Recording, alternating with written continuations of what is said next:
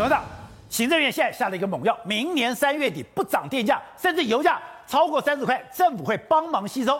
可你要好人做到底啊，你干嘛三月就一直下去不就好了吗？或者是说你讲春节嘛，那春节过了，一月、二月、二月就可以恢复了，为什么是三月底不涨价？你说这是有学问的。不，这个很简单的，他等于是公告天下说三月底以后，四月一号开始。保证涨价，他是就是告诉你这个啊，三月底不涨，那那是代表什么意思？四月涨，就四月，三月不涨，四月涨。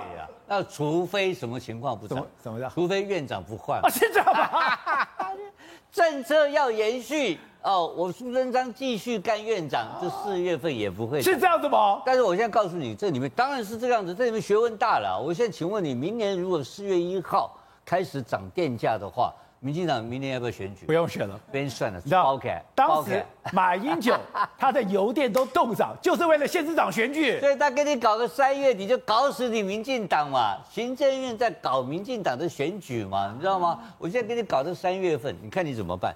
而且很简单，就是我负责到三月嘛。到时候很简单哦，这个就变成个定时炸弹了。万一换一个人来接行政院长的时候，到时候所有的东西油电非涨不可怎么办？这个就垮了。那这个院长非垮不可。院长，那如果这个院长非垮不可，谁要接院长啊？院长要当总统的，给你搞一个定时炸弹，这个怎么搞呢？所以他这个这里面的学问就在他这个是一个定时炸弹。那这个定时炸弹只有他能解。哦，它是独门武器嘛，对不对？因为根据我们现在的规定很简单，十二月十八号四大公投嘛，对，四大公投投完之后，他的内阁如果说是有通过，假设我按照我的判断，我觉得至少会过一个，莱猪可能会过，过的话，他立法他的行政院要总辞嘛，因为重大政策被否定嘛，否他一定要总辞啊，要总辞的话，那这个时候是一个调整的时间点。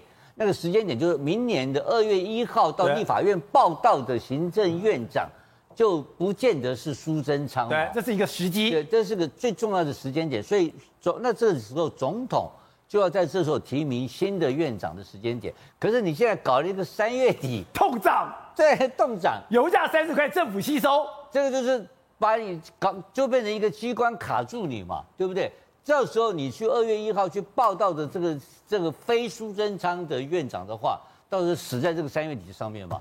而且你你变得动弹不得，前也不是，前进也不对，后退也不对，而且明年又是刚好是大选嘛。对。所以苏贞昌变成他用这个方法来跟大家宣誓，如果让我当院长的话。我这个政策就继续延续。可是以前看到了马英九的例子，马英九是活生生的冻涨之后，你撑不下去，因为他就是冻涨，台电负债了一千四百多亿，这个台电都快垮掉了，我不得不恢复，我就算是减半涨，也是是民怨四起啊。那你怎么不知道？你怎么知道台电现在不是快垮掉了？他可能就是算这个时间点，你这个报表出来就是要挂的时候嘛，对不对？那跳票时间点就是台电要挂，就是三月底的时间。他抓的行政大权，现在只有他一个人知道。对。但台电答应他也只有到这个时间点，再过就再过行政，再过的话情况都不妙。